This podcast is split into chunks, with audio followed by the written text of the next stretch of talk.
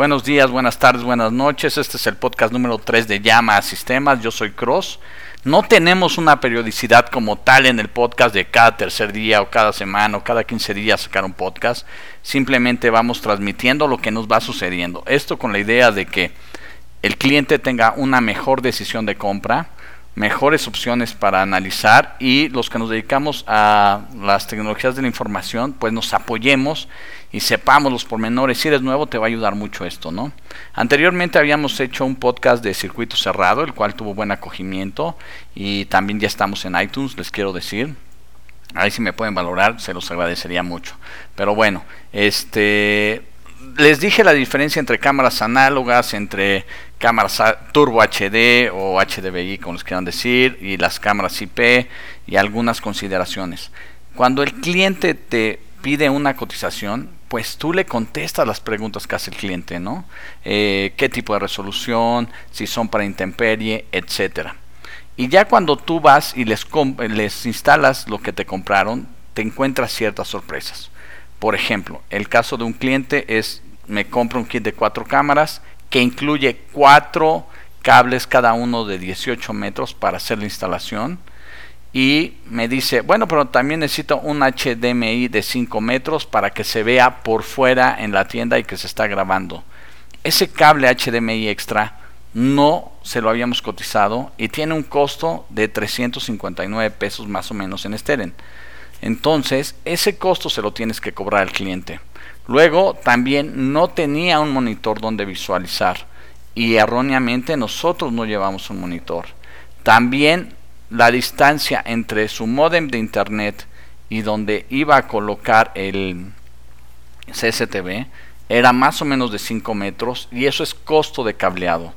El cliente pues, dice, es que tú me cobraste la instalación. Sí, estamos siendo muy específicos que a la hora de hacer la instalación, lo que hacemos nosotros y lo que cobramos nosotros es el hacer el cableado y dependiendo del número de metros, ¿no?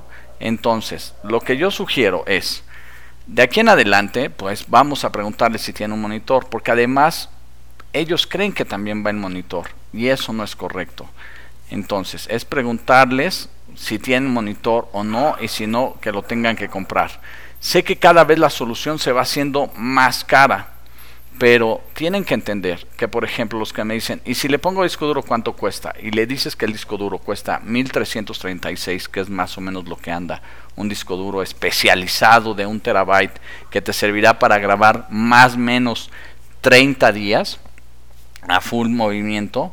Entonces te dicen, hoy, pero está muy caro. En realidad la tendencia, y la gente no lo quiere ver así es la nube, grabar en la nube. El disco tiene garantía de un año y es muy probable que al año empiece a tener problemas. ¿Y de qué te sirve tener un disco duro en teoría que está grabando todo el tiempo y cuando requieras visualizar un evento no funcione?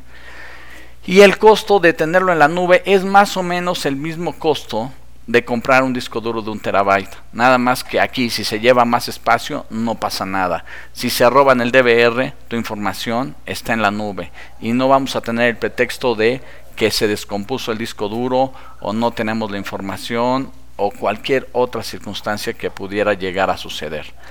Esa es una. Otro cliente compró un kit de dos cámaras que literal incluía un DVR y dos cámaras nada más, no incluía cableado, no incluía las fuentes de poder para las cámaras. Las cámaras necesitan, cuando las conectas al DVR, una fuente que les dé energía y a su vez también necesitan unos transceptores.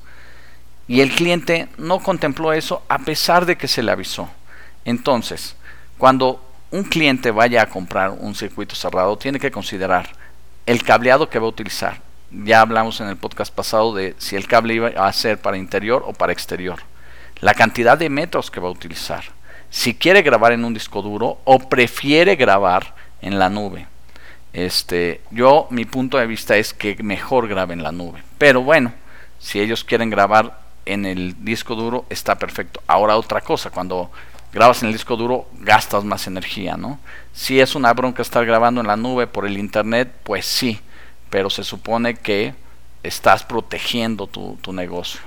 Eh, ¿Qué otra cosa tienes que tomar en cuenta? Que no tenemos la necesidad, la obligación de llevar un HDMI porque no sabemos qué necesidades quieres. Entonces, necesitamos saber si quieres un HDMI, si quieres un cable VGA, de cuántos metros, cuántos metros existen del modem a al internet y este y considera que no tiene monitor.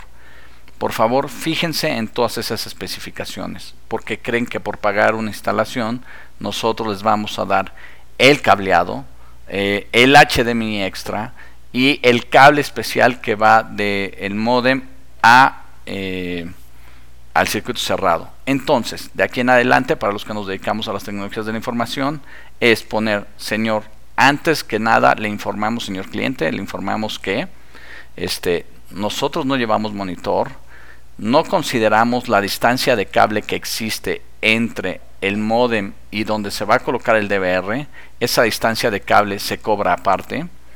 Eh, los metros de cable que se llevan en el kit, por ejemplo, de cuatro cámaras son de 18 metros.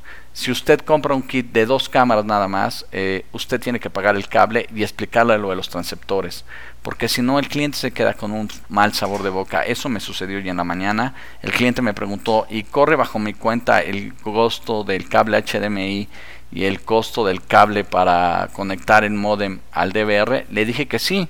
Me mencionó que no tenía dinero y cierto compromiso de mi parte es bueno, pues es que no le estoy dejando el trabajo a medias, pero él quiere necesidades que no me había comentado cuando le coticé.